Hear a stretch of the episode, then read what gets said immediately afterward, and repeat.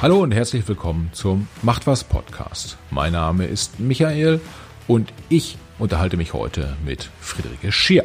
Friederike ist Vorsitzende der neuen paneuropäischen Partei Volt. Im Gespräch mit Friederike erfahre ich, warum es ihrer Meinung nach absolut wichtig war, eine neue Partei zu gründen und wie so eine Parteiengründung überhaupt funktioniert. Von der ersten Idee bis hin zum Auftauchen auf dem Wahlzettel. Außerdem erläutert Friederike, was eine paneuropäische Partei überhaupt ist. Wir reden über Netzwerke in der Politik und wir sprechen auch übers Geldverdienen in der Politik. Friederike erzählt auch, was Grünen-Boss Robert Habeck eigentlich mit der Partei Volt zu tun hat und wir gehen darauf ein, wie der Berliner Politikbetrieb so funktioniert. Ich hoffe, ihr habt eine Menge Spaß beim Hören und es gibt auch die eine oder andere neue Erkenntnis für euch. Sollte es an der einen oder anderen Stelle ein klitzekleines bisschen an der Tonqualität haken, hoffe ich auf euer Verständnis. Wir mussten den Podcast per Skype aufnehmen, da wir uns aufgrund der Corona-Krise nicht persönlich treffen konnten. Ich wünsche euch ganz viel Spaß. Und los geht's. Herzlich willkommen zum Macht was Podcast. Heute sind wir hier unterwegs mit Friederike Scheer von Volt. Volt sagt euch vielleicht etwas, äh, liebe Hörer, vielleicht aber auch nicht. Und vielleicht habt ihr den Namen Friederike Schier auch schon mal gehört. Äh, oder vielleicht auch nicht. Aus beiden Gründen sagen wir einfach mal, Friederike, herzlich willkommen und stell dich doch einfach mal selbst vor. Hallo Michael. Ähm, ich bin ganz begeistert, hier dabei zu sein. Genau, zu mir. Ich bin ähm, Vorsitzende der paneuropäischen Partei Volt und tatsächlich des deutschen Chapters von Volt, also der deutschen Einheit. Ähm, ich bin, genau, ich mache das hauptberuflich, habe Sozial- und Kulturanthropologie im Bachelor studiert, wohne in Berlin und ich glaube tatsächlich, das ist erstmal das Allerwichtigste, was man zu mir wissen muss. Okay. Ich wurde jetzt vorher gefragt, äh, mit wem hast du denn da diesen Podcast, mit wem nimmst du den auf? Und ich habe einmal immer gesagt, ja, das ist die Deutschland-Chefin von Volt. Ja? Das ist äh, richtig. Ja. Und Chef, Chefin sein mit Anfang 20 ist ja schon mal nicht so schlecht. Äh, und wahrscheinlich, wo wir dabei gerade sind, bin ich nicht der Erste. Wahrscheinlich wirst du ständig darauf angesprochen. Wie kann man denn in so jungem Alter schon äh, Parteichefin sein? Äh, ja. Was antwortest du dann immer? Dann antworte ich meistens, dass ich super ungerne darüber spreche, weil es tatsächlich wirklich einfach permanent aufkommt und ich das deswegen in meine Vorstellung auch normalerweise nicht mit einbaue. Ähm, ich denke, dass ich meiner Zeit immer ein bisschen voraus bin irgendwie. Ich bin mit fünf eingeschult worden, ich habe mit 17 Abitur gemacht, ich habe mit 17 direkt angefangen zu studieren, war dann mit 20 äh, fertig und habe mich bei Volt einfach sehr, sehr intensiv schon zu Beginn eingebracht und festgestellt, dass ich das auch wirklich intensiviert machen möchte. Das ist genau das ist, was ich, was ich, was mich gerade treibt, tatsächlich politisches Engagement. Und dementsprechend ähm, ja, kam es dann dazu, dass ich mich im vergangenen Sommer sehr intensiv darum gekümmert habe, dass wir einen Parteitag stattfinden lassen können in Leipzig im September und habe festgestellt, dass sich sehr, sehr wenig Frauen bewerben, wenn überhaupt. Äh, AKA, da waren es noch gar keine. Habe dann angefangen mit extrem vielen Frauen, denen ich das zutraue, zu sprechen und habe äh, festgestellt, dass das alles nicht so wirklich passt. Den einen passt es nicht in die Lebensplanung, die anderen brauchen ein bisschen mehr Geld, um davon leben zu können, ähm, als dieser Job hier mit sich bringt. Und dann habe ich festgestellt, äh, dass ich einfach den Hut meinen eigenen in den Ring werfen muss und habe das dann tatsächlich ja erfolgreich. genau. Ja, das, das klingt aber schon mal äh, ehrlicherweise nicht äh, wahnsinnig jung, sondern eher so wie ähm, äh, schon langjährige Berufserfahrung als äh, Politiker, weil zumeistens sagen Politiker dann ja immer, Mensch, ja, da wurde ich gefragt irgendwie und dann konnte ich auch nicht Nein sagen und dann musste ich das Amt ja übernehmen und Sie wissen ja, wie das so ist, wenn die Verantwortung ruft, dann, äh, ja, eigentlich will ich es nicht, aber, aber wenn ich schon gefragt werde, dann mache ich es natürlich sehr gerne. Äh, so werden Karrieren gebaut und äh, dann bin ich schon jetzt mal gespannt auf die nächsten Jahre, wo du noch überall äh, landen wirst dann. Aber Stichwort äh, Volt, eure Partei. Viele unserer Hörer kennen die Partei wahrscheinlich noch nicht so richtig gut. Äh, ich würde vermuten, ein paar Hamburger kennen sie besser als der, der durchschnittliche Bundesbürger, weil Hamburg habt ihr hier, glaube ich, im, im Februar quasi mit so einer lila Flut äh, überschüttet an, an, an Wahlplakaten und alle haben, alle haben euch gesehen und wussten nicht so genau, was ist das eigentlich. Vielleicht sagst du noch mal ein paar Worte zu eurer Partei um äh, die dann auch, auch vorzustellen. Äh, Stichwort, darauf magst du vielleicht eingehen, ist ähm, gegen, gegen, mir zumindest so, ich wurde äh, zu Volt, dann äh, wurde mir gesagt, Mensch, das sind doch die, das ist doch so ein bisschen so eine grüne FDP, oder? Äh, was sagst du? Stell euch mal vor. Okay. Ja, ich, ich versuche mal Volt kurz und knapp vorzustellen. Mir ist tatsächlich aufgefallen ähm, in der letzten Zeit, dass immer wenn ich beginne, über Volt zu sprechen, es mir unfassbar schwer fällt, mich kurz zu halten. Also vielleicht, Michael, kannst du irgendwann winken, wenn es reicht, sozusagen. Alles klar. Ähm, gut, ja, äh, Volt wurde im März 2017 von einer Französin, einem Italiener und einem Deutschen gegründet. Und zwar vor allem ja, wegen des Verlau Vertrauensverlusts ähm, in die europäische Integration, würde ich sagen. Ähm, damals war natürlich Brexit ähm, zuallererst ein riesengroßes Thema. Und darauf folgend haben sich die drei zusammengesetzt und haben festgestellt, okay, wir müssen hier irgendwas machen. Was machen wir? Wir gründen eine Partei, die, und jetzt kommen unsere drei Ps, nennen wir das immer, paneuropäisch ist. Also wir sind ein ja, europaweiter Verbund aus nationalen Chaptern. Wir sind progressiv, bedeutet, wir denken und handeln sehr zukunftsgewandt. Also alles, was wir tun, ähm, versuchen wir in einen zukunftsorientierten Kontext zu setzen und wir sind pragmatisch, bedeutet, wir versuchen sehr konstruktiv, lösungsorientiert zu handeln und äh, sind eben auch große Freunde des, wir nennen das Best Practice Austauschs. Das heißt, sich anzugucken, was funktioniert in Estland, was funktioniert in Spanien besonders gut und die Konstruktionen, Optionen in andere Länder zu adaptieren in Europa und dann eben gemeinsam dafür zu sorgen, dass die Europäische ähm, Union wirklich besser funktioniert. Wir haben einen Politik, ähm, einen Politikleitfaden sozusagen. Wir nennen das die sechs Challenges und eine davon ist die EU-Reform. Ähm, diese sechs Challenges sind eben unsere Politik-Grundbausteine, an denen wir uns entlanghangeln und unsere ganzen Policies auch entwickeln. Das heißt, das und ist so ein bisschen euer Programm, äh, was ihr da äh, gebaut habt auf den sechs Bausteinen. Genau.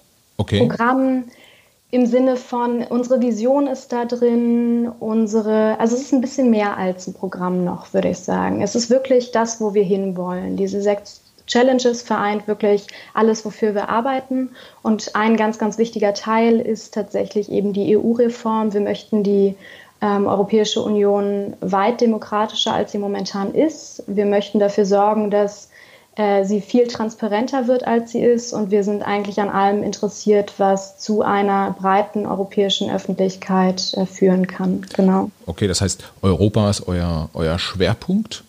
Äh, jetzt tretet ihr aber ja bei unterschiedlichen Wahlen dann auch an, auch Regionalwahlen. Äh, ist die Klammer nicht so ein bisschen, bisschen groß, quasi europäisch, national, regional, alle Interessen da in, in einer Partei äh, zusammenzubekommen? Das ist doch eine relativ große Herausforderung, oder? Es ist eine unfassbar große Herausforderung, aber wir stellen uns dem, indem wir sagen, dass eben gut bewertet werden muss, was auf welcher Ebene tatsächlich stattfindet und ob es auf der Ebene, auf der es momentan stattfindet, wirklich auch gut funktionieren kann.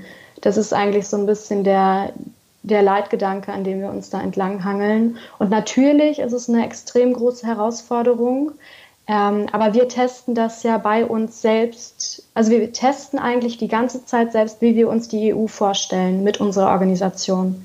Okay, das heißt, ihr seid eine europäische Organisation und wenn eure Arbeitsweise funktioniert, dann kann man da gegebenenfalls auch ein bisschen was ableiten daraus, wie man so eine EU organisieren könnte. So, das ist so euer Ansatz. Exakt. Okay, ja.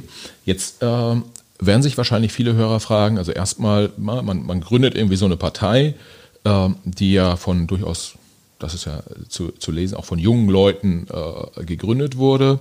Äh, wenn ich so rausschaue, dann ist tendenziell ja eher so, äh, Politiker sind ja nicht die, äh, die das allerhöchste Ansehen äh, genießen. Äh, und Politik an sich wird ja häufig auch eher so als, als langweilig und unsexy wahrgenommen. Bei euch, also bei dir im, im, Speziellen, aber wahrscheinlich auch bei, äh, bei euch sonst in der Partei, ihr nehmt das anders wahr. Also ihr findet das, findet die Themen schon cool. Ich finde, wir müssen sie wieder cool machen. Darauf kommt es an. Okay. Ich glaube, es ist ganz wichtig, dass wir verstehen, wie viel Potenzial auch weiterhin in der Politik liegt, obwohl es ganz viele Verantwortungsträgerinnen gibt, äh, die eben nicht so handeln, wie man es sich wünschen würde. Und uns geht es im Endeffekt vor allem darum, wieder Vertrauen in die Politik zu erzeugen. Ähm, auch tatsächlich einfach gerade, weil wir völlig normale Leute sind, alle miteinander. Okay.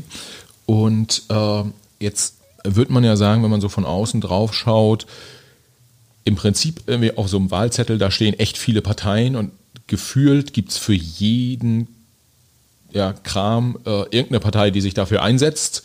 Äh, für jede Zielgruppe gibt es eine Partei. Warum eine neue Partei gründen? Wäre es nicht einfacher gewesen, äh, bei einer, bei einer äh, aufstrebenden äh, anderen Partei äh, einzutreten und da dann schneller an Mandate auch zu kommen. Ich sag mal, irgendwie, wir haben ja insbesondere zwei Parteien, die sehr, sehr stark gewachsen sind mit Grünen und AfD in, äh, in, den, letzten, in den letzten Jahren. Beide haben wahrscheinlich deutlich mehr Posten zu vergeben, äh, als man sie jetzt äh, zu vergeben hat, wenn man eine neue Partei wie Volt gründet.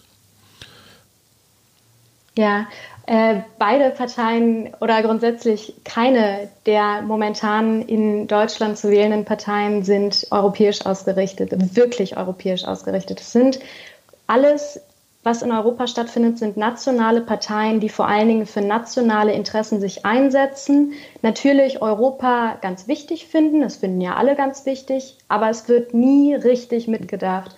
Und das ist eben bei uns ganz anders. Und dementsprechend war es auf jeden Fall notwendig, eine neue Partei zu gründen, weil wir europäisch, zu europäischen Parteien kommen wo wollen. Wir möchten im Endeffekt, dass verstanden wird, dass man, wenn man hier die CDU zum Beispiel wählt, im Zweifelsfall die CDU im Europäischen Parlament in einer Fraktion mit der ähm, Partei von Viktor Orban auch sitzt. Was das bedeutet, so, so weit wird gar nicht gedacht hier, weil diese ganzen Parteien wirklich national orientiert sind. Okay. Ähm, und wenn wir da mal uns mal angucken, wie, wie die Technik funktioniert, wie gründet man denn so eine Partei? Ja, wenn jetzt, äh, ich habe noch ein anderes Thema, ist jetzt nicht Europa, sondern weiß ich nicht, Tierschutz oder oder so, ich möchte auch eine Partei gründen. Ähm, wie habt ihr das denn gemacht? Geht man da zu so einem Amt und hat da so ein Register und da trägt man dann die Partei ein oder wie funktioniert das? Ja, ist tatsächlich in Deutschland unfassbar spannend ähm, und ein sehr, sehr guter Freund von mir ist mittlerweile auch absolut interessant äh, regelrecht Parteienrechtsexperte, weil das natürlich in Deutschland äh, einen ziemlich großen, ich nenne das immer administrativ-bürokratischen Rahmen mit sich bringt. Ähm, in anderen europäischen Ländern ist das Ganze ein bisschen entspannter und wir sind momentan dabei, aus vielen der Vereine, du gründest eigentlich erstmal einen Verein, äh, eben richtig Parteien zu zaubern. Okay. Und wir haben das natürlich erstmal so gemacht, ja, wie beginnt das? Du hast erstmal Telefonate über ähm, ja, mit vielen verschiedenen Leuten, vor allen Dingen natürlich auch Leuten aus deinem persönlichen Umfeld, die du irgendwie begeistern konntest und dann wächst und wächst und wächst das Ganze. Das ist erstmal ein ähm, Verein, der dann, äh, so ein eingetragener Verein, so ein EV quasi. Äh.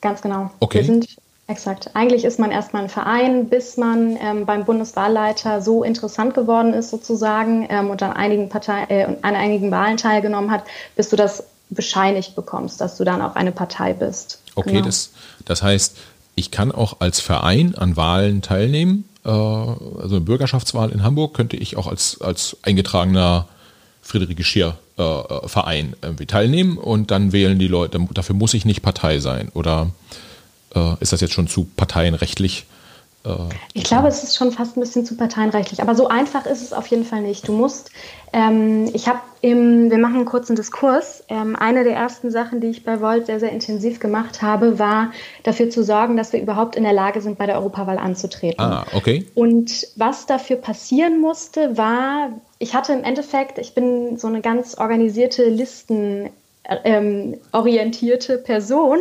Das heißt, ich habe schon als Kind immer irgendwelche Listen geschrieben. So und auf jeden Fall, was wir gemacht haben, war im ähm, November 2018 einen Parteitag in Berlin abzuhalten, in deren Organisation ich auch wieder sehr, sehr intensiv involviert war. Und wir haben auf diesem Parteitag sämtliche Kandidierende von uns für unsere Liste, die zur Europawahl antreten möchten, gewählt. Okay. Mussten natürlich auch unser Programm, unser deutsches ab, ähm, absegnen sozusagen, was eigentlich einfach eine Übersetzung des Mapping of Policies, unserem großen Programm europaweit war. Ja. Ähm, das mussten wir so check, check. Und was dann passieren musste, war, wir mussten 4000 Unterschriften sammeln von ähm, Wahlämtern in ganz Deutschland verifiziert. Was hatte zur Folge, dass wir zwei Monate lang ähm, alle zu so einer richtigen, ja, so einer Papiergesellschaft mutiert sind äh, und unsere ganzen Familien auf Weihnachtsmärkten und so weiter belästigt haben, damit, dass bitte diese Unterschriften gesammelt werden. Und dann mussten wir die, äh, haben wir die in Berlin, ähm, alle, alle aus ganz Deutschland, alle Voltis aus ganz Deutschland haben die uns zugeschickt nach Berlin. Dann haben wir die sortiert nach Postleitzahl haben sie wieder zurückgeschickt in die Wahlämter und haben sie dann von den Wahlämtern verifiziert in einer Kiste gesammelt. Das habe ich bei mir zu Hause gemacht. Okay. Das hatte zur Folge, dass ich im Januar 2019 immer nach Hause kam und so ein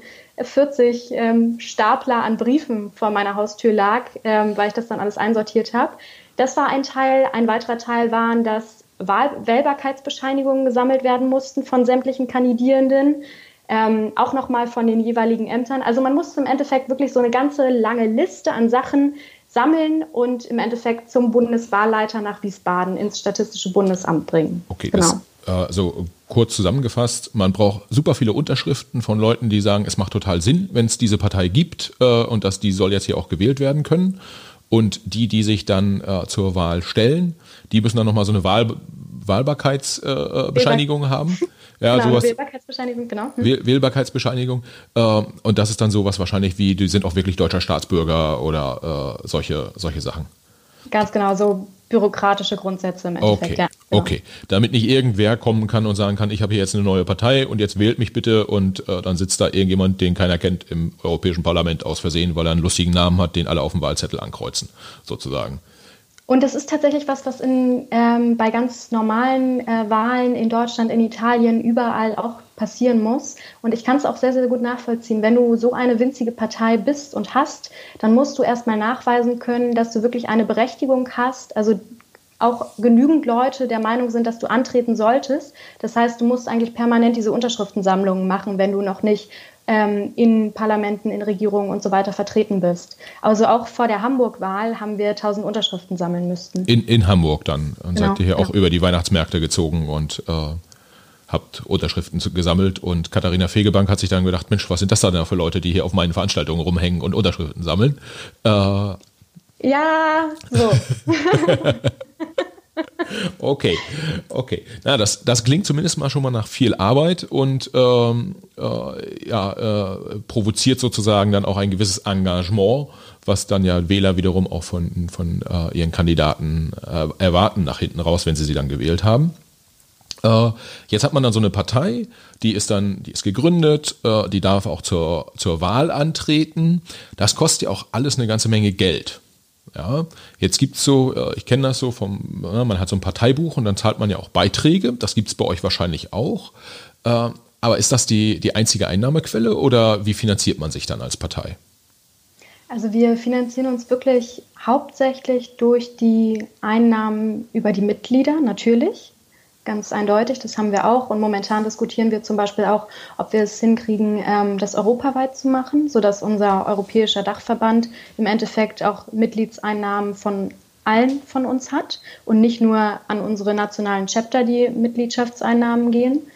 Ähm, wir finanzieren uns ganz extrem über Spenden. Das heißt, unser Fundraising, Crowd, Crowdfunding-Game ähm, versuchen wir eigentlich möglichst intensiv zu steigern und äh, möglichst ideal so zu kommunizieren, dass da auch tatsächlich was abfällt.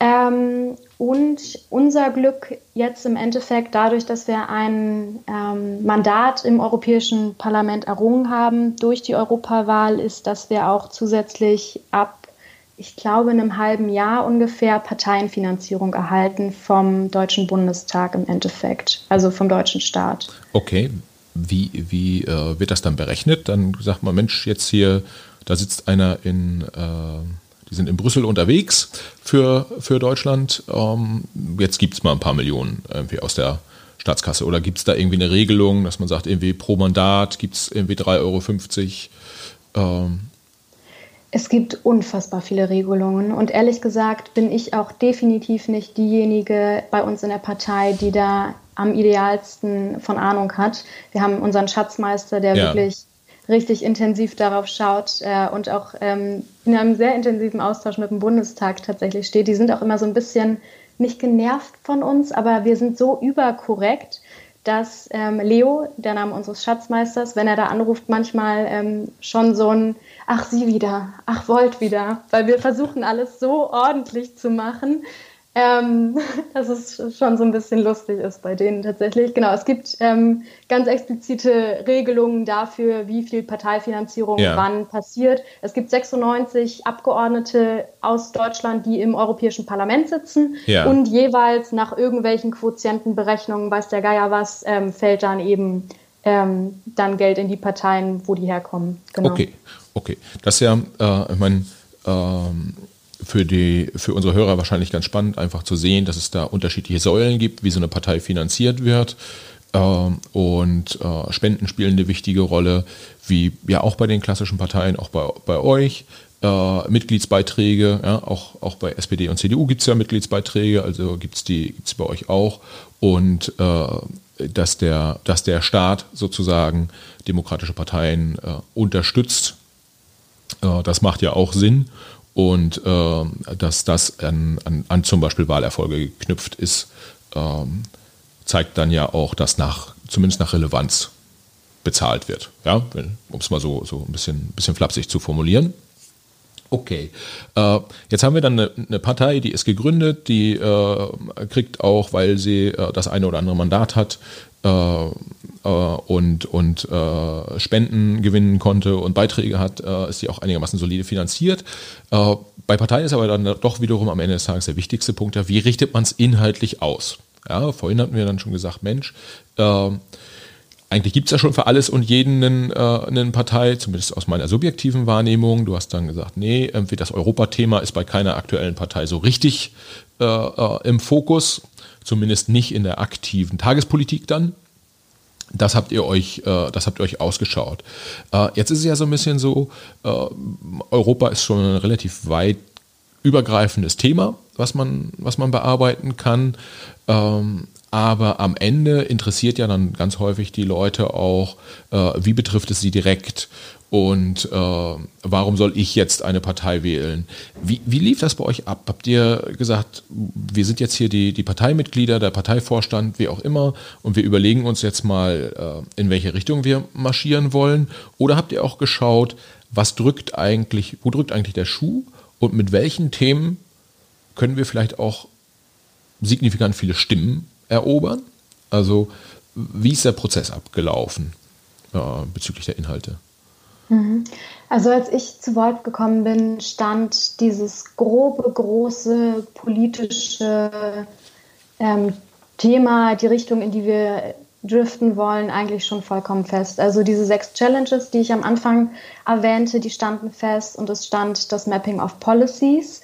Das ist aber auch in einer permanenten Überarbeitung. Was wir jetzt zum Beispiel gemacht haben, war letzte Woche eigentlich auch während die Grünen ihren Parteitag gemacht haben, haben wir unsere europäische Generalversammlung gemacht. Also ähm, ja, mit allen Leuten von Volt in ganz Europa unsere digitale Versammlung abgehalten und haben eben auch einen vollkommen neuen Policy-Prozess ähm, verabschiedet, das Ganze kann man sich komplett ähm, bei YouTube anschauen, beim Volt Europa Kanal. Wir haben das alles aufgezeichnet.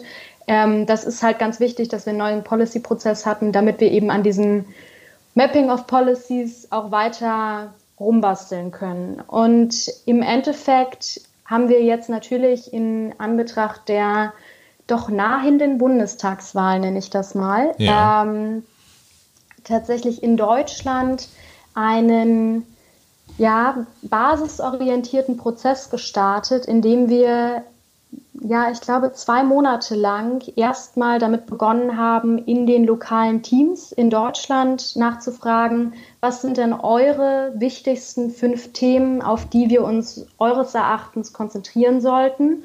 Und dann haben wir im Endeffekt so eine Art Filter damit erzeugt. Also wir haben ganz, ganz grob und groß angefangen, ähm, haben mehrere Abstimmungen auch gemacht, online einfach. Ähm, Policies ist das ja immer alles relativ einfach. Da drückt der rechtlich-bürokratisch-administrative Rahmen, den Deutschland da immer setzt, nicht so sonderlich. Bei Policies kann man sehr, sehr easy Online-Abstimmungen machen und haben das Ganze so ein bisschen versucht zu dichten, ähm, bis wir im Endeffekt mit sieben uns alle am meisten bewegenden Themen rausgekommen sind. Und jetzt werden, wird begonnen, für diese sieben Kernthemen, nennen wir das, ähm, eben die jeweiligen Teile in Zusammenarbeit ähm, mit der europäischen Ebene auch und vor allen Dingen wahrscheinlich auch mit den Niederländern. Die Niederländer haben nämlich im März 2021 ihre nationalen Wahlen. Ähm, Programme aus, also ein Programm auszuarbeiten, aber für diese verschiedenen sieben Themen, das dann im Idealfall ein ganz harmonisches Programm werden soll. Genau, das war jetzt so das sind so die letzten Sachen, die dahingehend für uns passiert sind. Okay, das heißt, man äh, guckt sich übergreifende Themen an, also die großen Themenschwerpunkte, wo man glaubt, irgendwie, da steht die Partei dafür, dafür stehen auch die Mitglieder, wahrscheinlich dann auch die Spitzenkandidaten. Ähm, und dann guckt man aber auch, wie man innerhalb dieser großen Themen Schwerpunkte setzt, die auch vor Ort dann beim Wähler gut ankommen, dass der dann auch sagt, ich mache jetzt hier mal mein Kreuz bei Volt und nicht irgendwo anders. Äh, das heißt, wenn man jetzt äh, so erfolgsbasiert sich das angucken würde, dann gibt es eine, eine, Basis, die, die äh, Basis im Programm, wo, wo, die generelle Richtung hingeht. Und dann wird das Programm aber schon auch danach justiert, wie es beim Wähler letztendlich ankommt. So, so ein Stück weit wie ja, wenn ich irgendwie äh, Konsumgüterhersteller bin, dann weiß ich, ich habe eine bestimmte Produktkategorie, ähm, äh, die ich produziere, aber die wandle ich dann aber auch so ab, irgendwie, dass die Leute im, im Supermarktregal eher mein Produkt greifen und nicht das eines Wettbewerbers, weil meins ist ein bisschen besser auf die Bedürfnisse zugeschnitten. Kann man das vergleichen? Ich, das kann man tatsächlich vergleichen. Ich bin auch mittlerweile der Überzeugung, ähm, hätten wir das so vor weiß ich nicht, vor zwei Jahren so gemacht, als wir zur Europawahl angetreten sind oder jetzt auch überhaupt vergangenes Jahr, als wir zur Europawahl angetreten sind, dann hätte ich die Angst gehabt, dass wir unseren eigenen Kern verlieren sozusagen. Ja. Weil natürlich unsere Partei ist jetzt gerade drei Jahre alt geworden, wir sind nicht 30. Ähm, da kann man sich schon wundern, ob wir wirklich ähm, aligned dahingehend alle miteinander sind, in welche Richtung es gehen soll. Aber ich traue uns definitiv zu, mittlerweile auch unsere Policies en Detail doch den Bedürfnissen ähm, der Menschen natürlich anzupassen. Ich meine, im Endeffekt ist es genau dafür gemacht. Ne? Du machst Politik ähm, für Menschen und nicht, damit du ein zauberhaftes Programm hast. Okay, okay. Ja, also ja, am Ende wird man sagen, man will ja schließlich auch gewählt werden. Uh, wofür macht man es sonst so. alles? Ja? Exakt, ja, genau. Ja, wobei die Frage natürlich eine unfassbar interessante ist, ähm, mit der beschäftige ich ähm, mich die letzten zwei Monate auch extrem intensiv, weil die Frage bei uns noch nicht so hundertprozentig geklärt ist, wir üben uns ja die ganze Zeit eigentlich darin, Kampagnen zu entwickeln, politische Kampagnen. Jede kleine Wahl, an der wir teilnehmen, die Hamburg-Wahl, die Kommunalwahlen in Bayern, ähm, bei denen wir auch jeweils einen Stadtrat in München und Bamberg erhalten haben, also geschafft haben, mega geile Angelegenheit.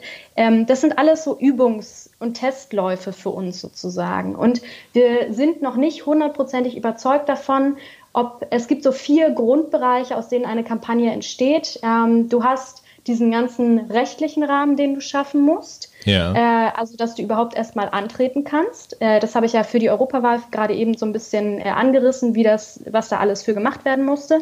Dann musst du dir natürlich überlegen, okay, womit will ich denn antreten? Wofür stehe ich? Was sind die Werte, was sind die Sachen, mit denen wir überzeugen wollen, was sind die Sachen, die wir wirklich verändern wollen auch. Darauf kommt es ja dann im Endeffekt an. Es ist ja nicht nur, ich will gewählt werden, sondern ich möchte gewählt werden, damit ich wirklich politisch sinnvoll agieren kann. Ähm, das heißt, der zweite Aspekt sind die Policies, also die, das, das Wahlprogramm. Dann ist nämlich die große Frage, schaust du dir dann die Zielgruppen an oder schaust du dir dann ähm, die Strategie an oder also das ist so ein bisschen der Punkt, bei dem du wirklich ein Gleichgewicht versuchen musst ähm, zu finden. Und als aller vierten Punkt ähm, logischerweise die Kommunikation. Wie kommunizierst du das, was du möchtest, am effektivsten? Okay. Genau. Und der dritte Punkt ist der, wo du, wo die, die größte Balance eigentlich gefragt ist, weil ja, wie, wie strategisch gehst du vor? Das ist eigentlich die große Frage. Ja. Okay.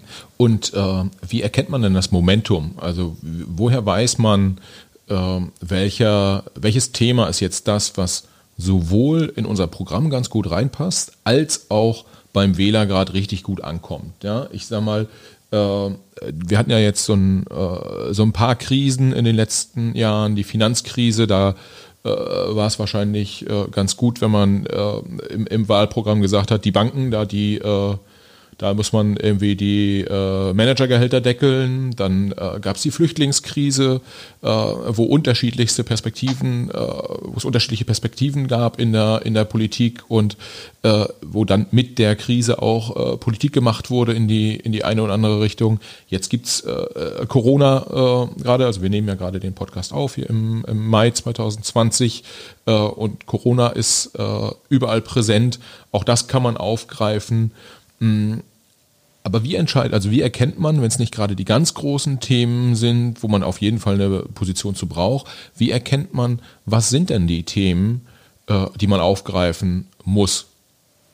Umwelt zum Beispiel würde wahrscheinlich in der aktuellen Situation äh, deutlich weniger äh, Wählerstimmen bringen als noch vor einem halben Jahr, wenn man auf der Welle reiten würde. Flapsig formuliert. Leider ja, ja.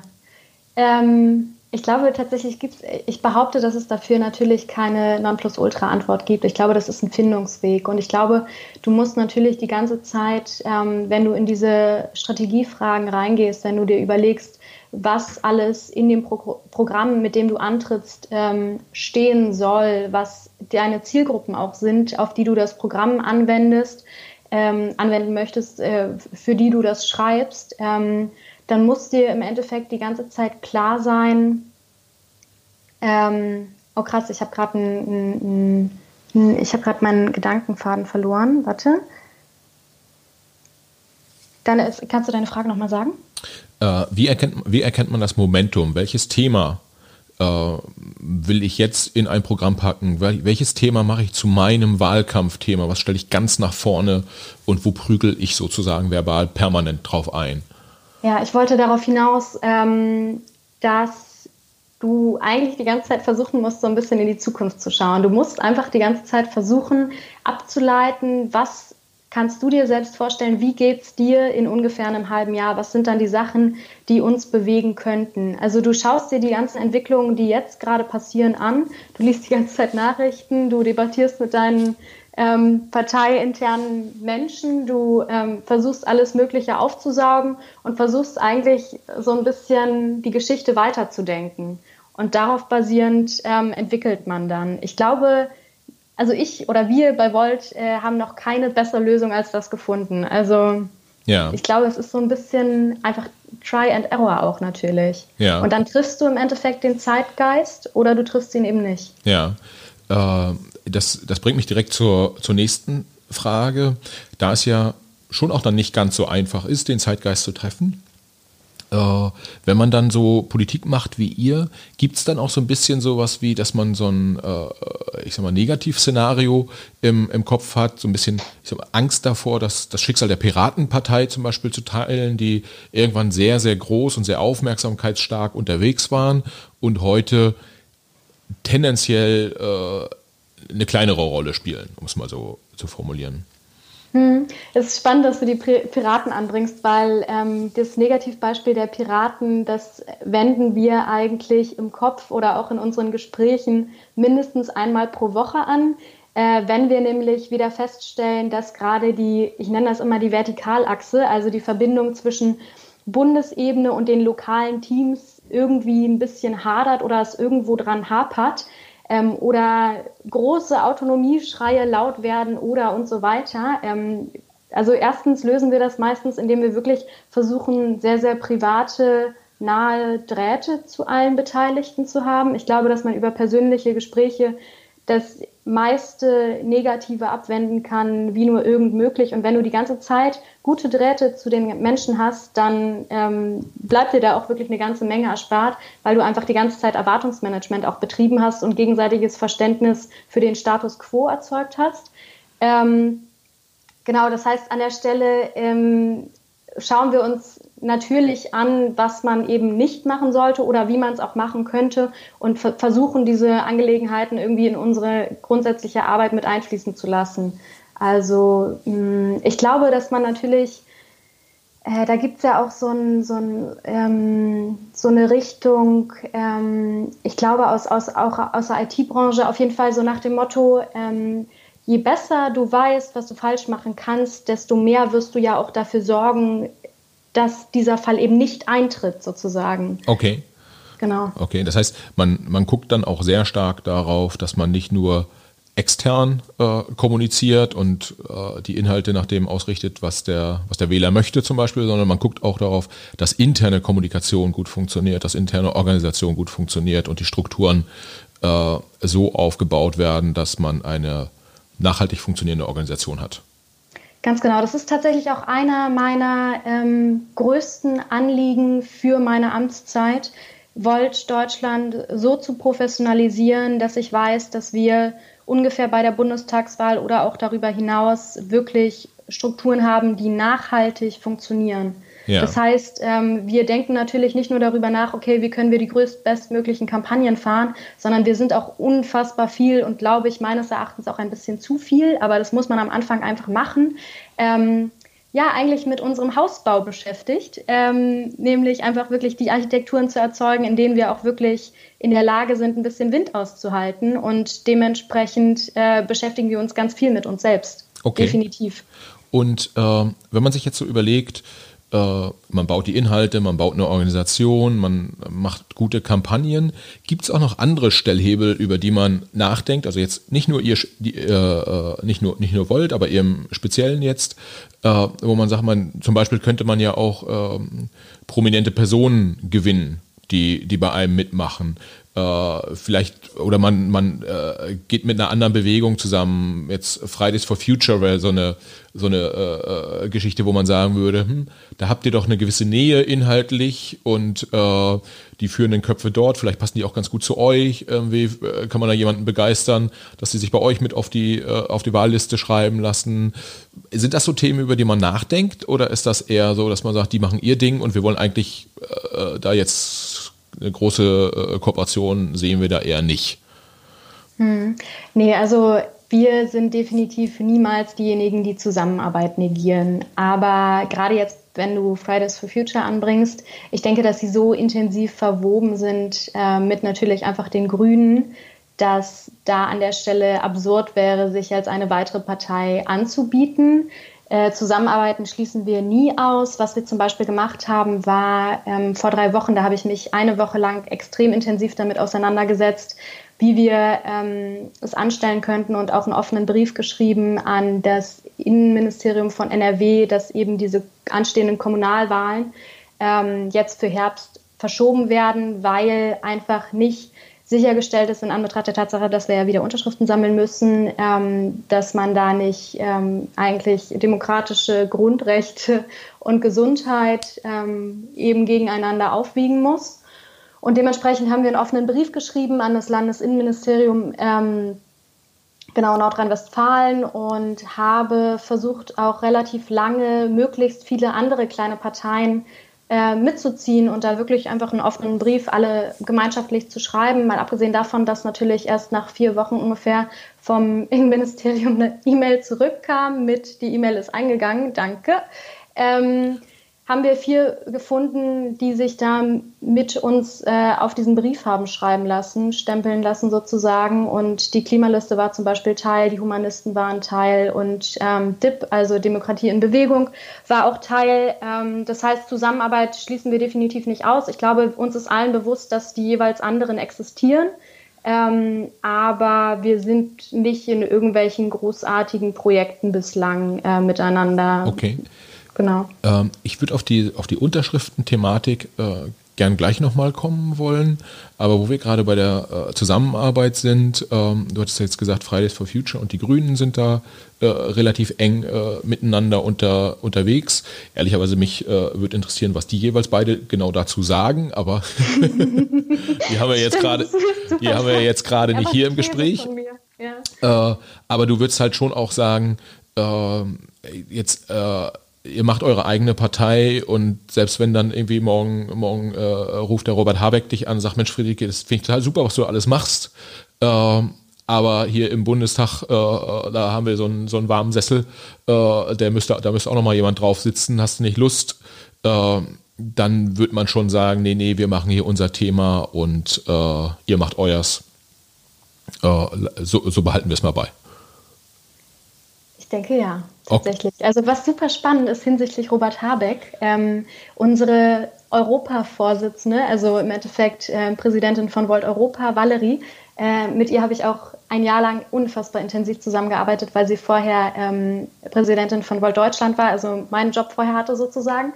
Und sie hat bei einer Veranstaltung ähm, den Herrn Habeck mal getroffen und der sagte zu ihr, dass ähm, wir als Volt bitte nicht zu viele Stimmen klauen sollten. Also auch da, ich glaube, wir wurden schon wahrgenommen und das fand ich eine ganz tolle Erzählung einfach. Ähm, ist jetzt bestimmt drei Monate schon her.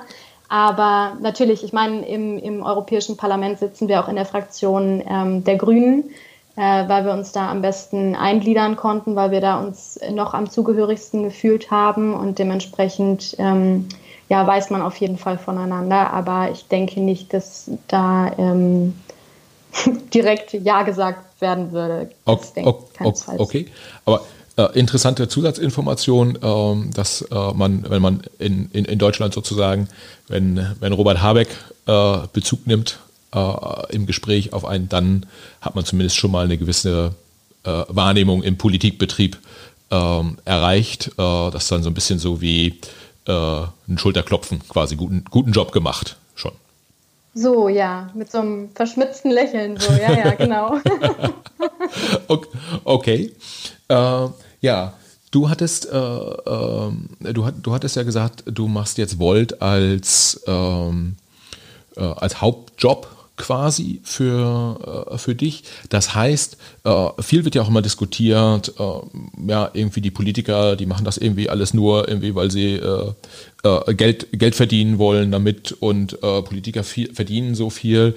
Ähm, ich würde jetzt nicht unbedingt ehrlicherweise in ja, deine Verdienstthematik einsteigen wollen, aber generell verstehst du, dass, dass die Leute da draußen sagen, wir ja, äh, haben das Gefühl, Politiker verdienen einfach äh, zu viel oder zu wenig oder äh, die Art, wie sie vergütet werden, passt nicht so richtig. Wie ist da deine Meinung dazu?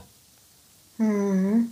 Ja, spannende Frage, spannendes Thema. Ich bin da tatsächlich eigentlich, also keine Ahnung, wir, wir für, von Volt stehen ja für Transparenz, also ich habe auch kein Problem damit.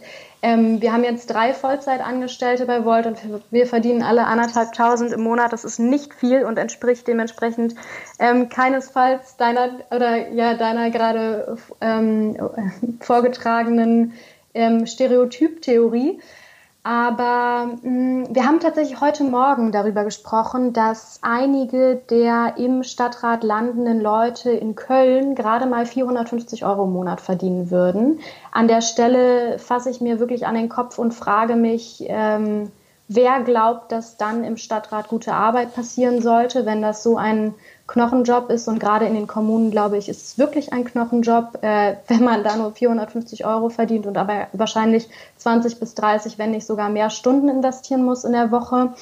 Und ja, ich kann definitiv den, den, den Vorwurf ver äh, verstehen, dass ähm, Politikerinnen in vielen Fällen viel zu viel verdienen.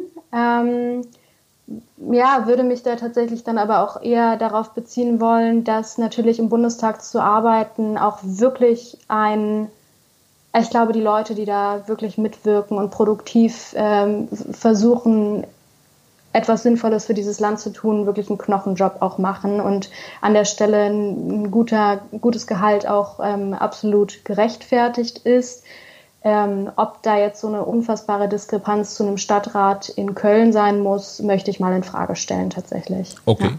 okay. Ähm, das ist ja auch ähm, ja, irgendwie durchaus ein, ein, Thema, wo man auch unterschiedlicher Meinung sein kann und wahrscheinlich ähm, ist die persönliche Meinung auch immer ein Stück weit davon abhängig, wie die äh, persönliche Einkommenssituation äh, ist aber ich habe zumindest mal mitbekommen, dass äh, du jetzt als äh, Präsidentin von Volt, das ist jetzt nicht so, als würdest du da zu Hause sitzen und Geld drucken, äh, sondern das ist eher so in dem, im unteren Bereich vergütet, der, der Job.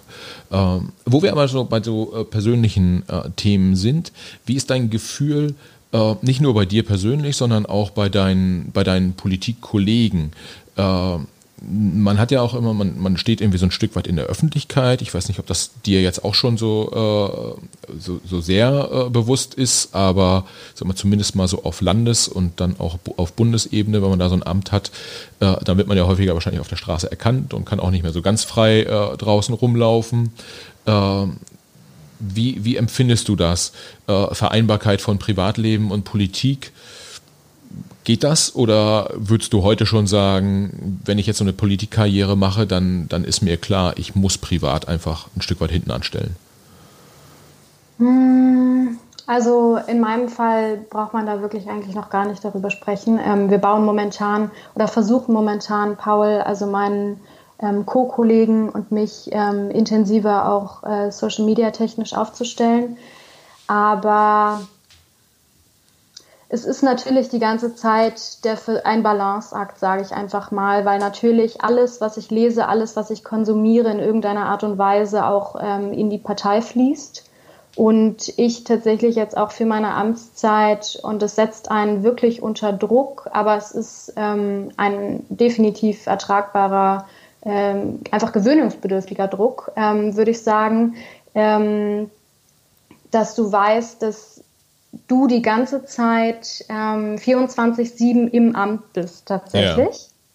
Ja. Ähm, ich glaube, ehrlich gesagt, in Deutschland ist es ja mittlerweile gar nicht mehr so wild, in der Öffentlichkeit zu stehen, weil einfach ähm, die Social-Media-Angelegenheiten, das ganze digitale Geschehen dafür sorgt, dass man ja so Paparazzitum in Deutschland eigentlich fast gar nicht mehr richtig hat. Ähm, und dementsprechend mache ich mir da auch gar keine Gedanken, dass das irgendwie unerträglich werden könnte, würde oder so, weil ich davon einfach nicht ausgehe. Und ich stolpere tatsächlich auch gerade im Kopf vollkommen über deinen ähm, Politikkarrierebegriff weil ich diese in keiner Art und Weise anstrebe. Also ich habe für mich selbst direkt ähm, wahrscheinlich schon vor meiner Wahl beschlossen, dass ich diese zwei Jahre machen werde, die ich mein Amt habe und dann ähm, mich meiner Ausbildung weiter widme. Ich glaube, wenn du eine Organisation hast, wenn du eine so junge Organisation hast, dann musst du ihr auch die Luft geben, weiter zu wachsen und vor allen Dingen an neuen, frischen Gedanken und Personen zu wachsen und dass das so ein Gegen-Miteinander sozusagen, also miteinander wachsen ist und nicht für eine Person okay. wachsen oder so. Genau. Okay, das heißt, äh, du für dich sagst, ich gehe hier diese Etappe mit äh, und was nach der Etappe kommt, das können dann gegebenenfalls auch ganz gut auch, auch andere mitgestalten wieder, äh, was wahrscheinlich nicht heißt, dass du danach ein unpolitischer Mensch bist. Und dann wahrscheinlich auch trotzdem die Partei nicht wechselst. Ja, schönen Gruß an Herrn Habeck. Ähm, aber äh, was, be was bedeutet das dann wiederum für, äh, für deine berufliche Karriere? Wenn du jetzt sagst, Mensch, äh, und nicht nur für dich, sondern generell, ja, man, äh, wir reden ja in Deutschland häufig darüber, dass es einen Austausch zwischen Wirtschaft und, und, und Politik durchaus geben sollte oder zwischen anderen gesellschaftlichen Bereichen und, und Politik. Aber äh, in einer Partei bleibt es ja nicht aus, dass man sehr konkret dann auch äh, Position beziehen muss.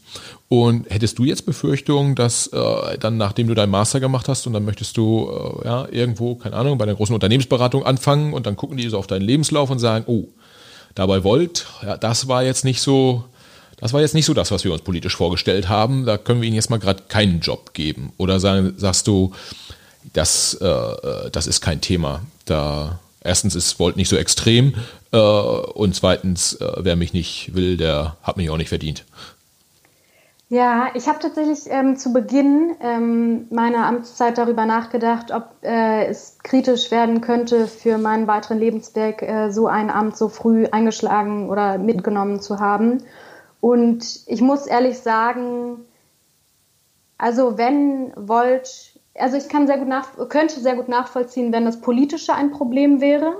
Aber einen proeuropäischen Fokus zu negieren und dann mit meiner Person ähm, als kritisch zu betrachten, da kann ich dann auch nicht weiterhelfen. Also da würde ich dann tatsächlich auch sagen, okay, ähm, dann passe ich hier auch nicht gut hin, ähm, wenn die Organisation oder die ähm, Firma, weiß der Geier, ähm, eben das nicht für gut hält, dann passe ich da tatsächlich auch nicht hin. Also genau, das, das wäre, glaube ich, mein, mein, mein Vorgehen an der Stelle. Aber wer weiß. Also ich bin so jung und alles wandelt sich immer so schnell und wird auch immer noch viel, viel schneller werden, dass ich mir da wirklich gar keinen Gedanken drum mache mittlerweile. Okay, okay.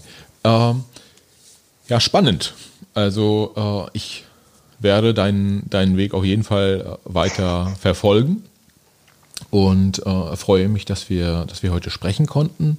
Ich habe noch eine Frage zum Schluss und äh, mit dieser Frage würde ich gern sicherstellen, dass ich nicht was ganz Wichtiges vergessen habe.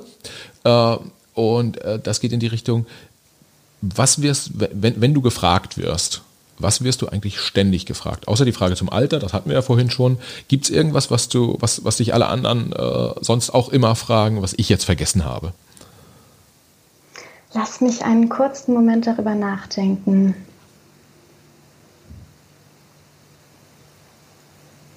Nein, ich glaube, das, was ich am häufigsten gefragt werde, ist das Alter und ähm, die klassische Frage, wofür steht denn Volt?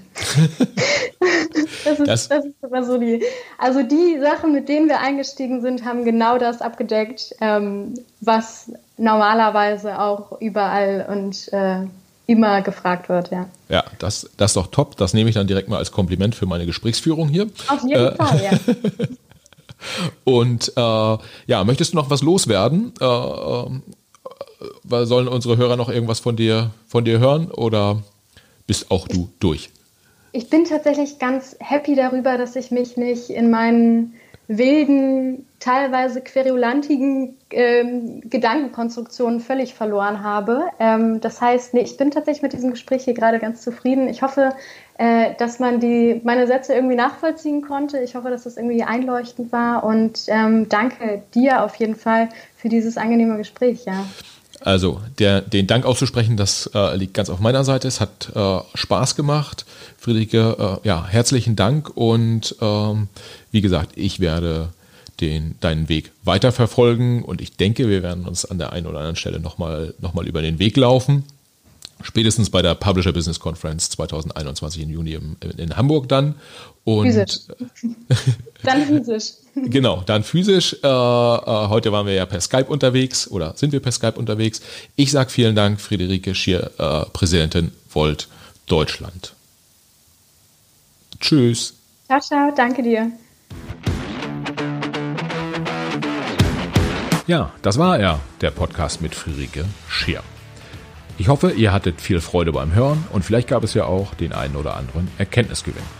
Wenn dem so war, würde ich mich freuen, wenn ihr unseren Podcast abonniert und wenn ihr uns die eine oder andere positive Bewertung auf den diversen Plattformen hinterlasst. Außerdem verbleibt mir noch, euch auf die nächsten Folgen einzuladen. Wir haben einige Hochkaräter in der Pipeline. Es gibt wirklich spannende Gespräche. Hört doch mal rein. Bis dahin.